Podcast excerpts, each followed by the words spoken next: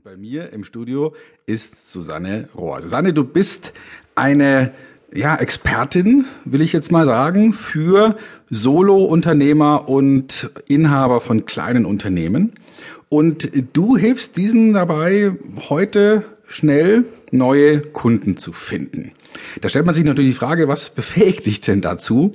Und wenn man deine Historie kennt, du warst ähm, ja 20 Jahre sehr erfolgreich im Marketing und PR, aber in der Großindustrie und hast dich vor zwei Jahren entschieden, dich selbstständig zu machen, selber zu starten mit einem Unternehmen und hast dann wahrscheinlich äh, mit einem erschrockenen Gesicht festgestellt, huiuiui, das ist ja gar nicht so einfach. Äh, selbst wenn man die 20 Jahre Erfahrung mitbringt, jetzt bei Null zu starten, hm, das ist gar nicht so einfach und hast dich darauf spezialisiert, dir zu überlegen, wie kann man Anfängern, wie kann man Leuten, die wirklich neu in einen Markt hineinstarten oder kleine Unternehmen, die schnell wachsen wollen, wie kann man denen dabei helfen, nach vorne zu kommen? Und ich freue mich, dass du heute hier bist. Herzlich willkommen, Susanne Rohr. Danke, hallo Stefan. Starten wir gleich richtig ins Thema rein. Von 0 auf 100 Kunden heißt unser Thema.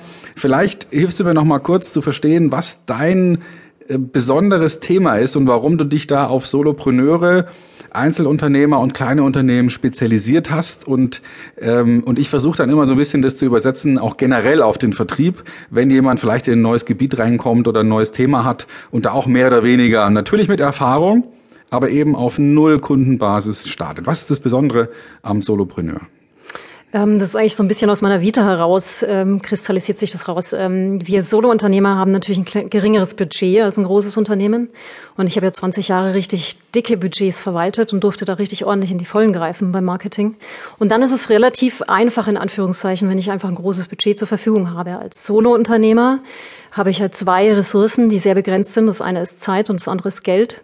Und dann muss ich halt einfach ein bisschen geschickter vorgehen. Und daraus, aus meiner eigenen Unvermögen nach 20 Jahren loszustarten, so mit keinem bestehenden Kunden, sondern bei null, aus diesem eigenen Unvermögen habe ich viel gelernt. Und äh, das wende ich halt eben seit zwei Jahren mit meinen Kunden konsequent an.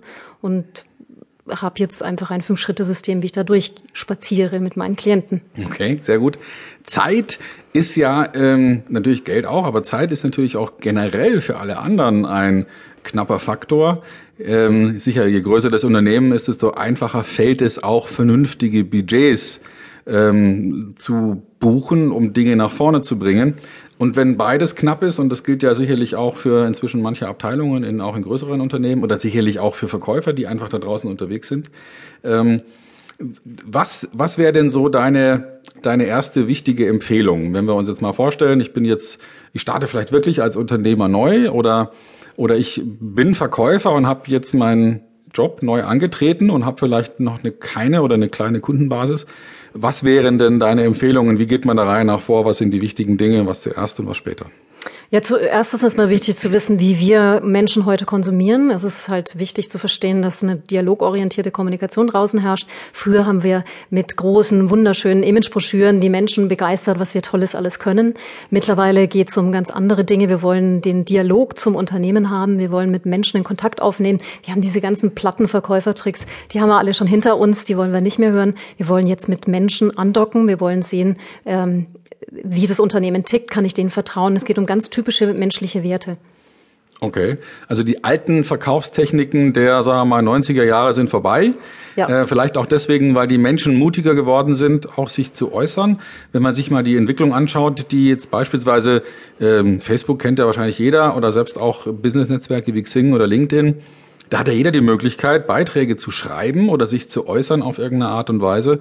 Und dadurch wird auch die Scheu wahrscheinlich der äh, des Marktes der Kunden, ähm, die geht verloren. Die wollen in beide Richtungen ähm, ja, miteinander reden. Die wollen auf Augenhöhe kommunizieren, auch selbst mit den größten Anbietern. Also niemand hat heute ein Problem damit, ähm, Mercedes oder der Deutschen Bank oder irgendjemand äh, öffentlich eine, eine schlechte Bewertung zu schreiben oder, oder die irgendwie äh, sich zu, zu äußern oder etwas zu kritisieren. Das ist heute Standard. Da hätte man sich früher lange überlegt, ob man sowas machen will. Äh, das heißt also, die, ähm, die Menschen sind furchtloser geworden in dem, was sie tun und sagen. Und dadurch haben sich vielleicht so diese, diese eher aus der Überheblichkeit heraus oder aus der Überlegenheit heraus ähm, geborenen Verkaufstechniken, die haben sich einfach überdauert. Absolut, absolut. Das ist ja jetzt die Kommunikation auf Augenhöhe. Und ähm, auch wenn ich erst, wenn ich anfange, überhaupt bei jemandem anzurufen oder einen Kontakt aufzunehmen bei einem Unternehmen als